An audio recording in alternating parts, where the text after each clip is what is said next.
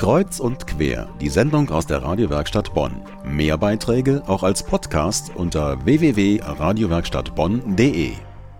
Wenn jetzt schon so richtig Weihnachtsstimmung wäre, dann wäre Familie toll, heimelig und was unheimlich Wichtiges. Jetzt ist noch nicht Weihnachten und Familie ist vielleicht ganz schön oft nervig, stressig und ein Grund für Ärger. Das ein bisschen überspitzt formuliert, aber Familie ist eben nicht immer Hai Tai Tai und Ponyhof. Unsere beiden Studiogäste kennen das, denn sie kommen von der katholischen Familien- und Erziehungsberatung für Bonn und den Rhein-Sieg-Kreis. Dr. Peter Konzen, der Leiter der Beratungsstelle. Guten Abend. Abend. Und Gabriele Zimmer-Gierenstein. Beides sind Psychologen. Guten Abend, Frau Gierenstein. Guten Abend, Herr Rössle. Sie kennen die Probleme und Krisen, die es gibt bei Kindern, jungen Leuten, Jugendlichen und bei Eltern. Soweit allgemein Ihre Arbeit beschrieben. Ganz konkret, Herr Konzen, mit was für Problemen haben Sie es ganz aktuell zu tun?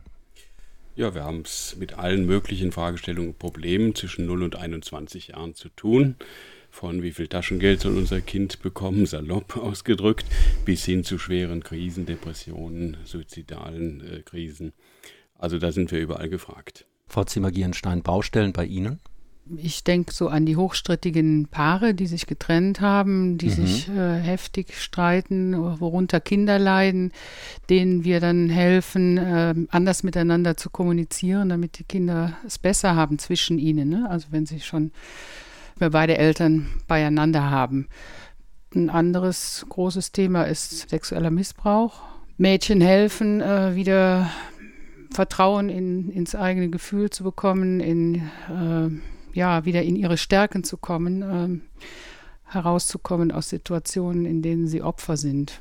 Wie kommen denn, Frau Zimmer-Gierenstein, beispielsweise diese Mädchen zu Ihnen? Stehen die dann vor der Türe und klingeln? Nein, das ist durchaus nicht so. Meistens werden sie wegen anderer Dinge angemeldet.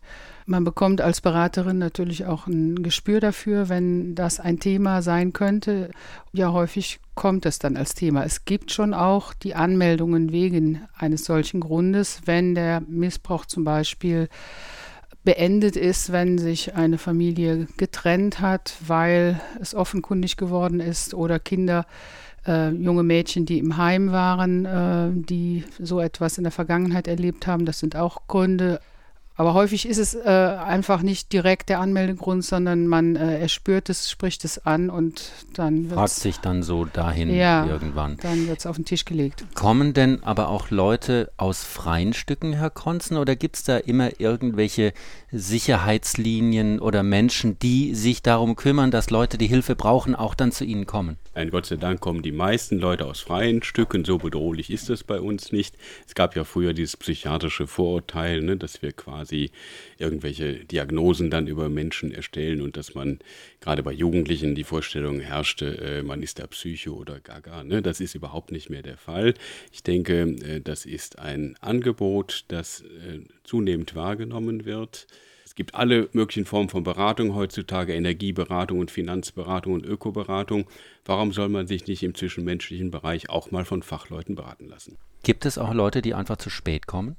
Äh, Sie meinen äh, beim Problem zu spät kommen. Wenn einfach das mhm. Kind oder wer oder was auch immer ja, schon in den, in den Brunnen, Brunnen gefallen, gefallen ist. Ja, leider Gottes erleben wir das häufig. Äh, gerade in diesen Trennungs- und Scheidungssituationen, wo schon ein erbitterter Kampf zwischen den Eltern ausgebrochen ist und Kinder und Jugendliche also wirklich sehr massiv darunter leiden. Was ganz praktisch ist, Frau Zimmer-Gierenstein, wie oft kommen die Leute, wie lange streckt sich das hin und wer zahlt das?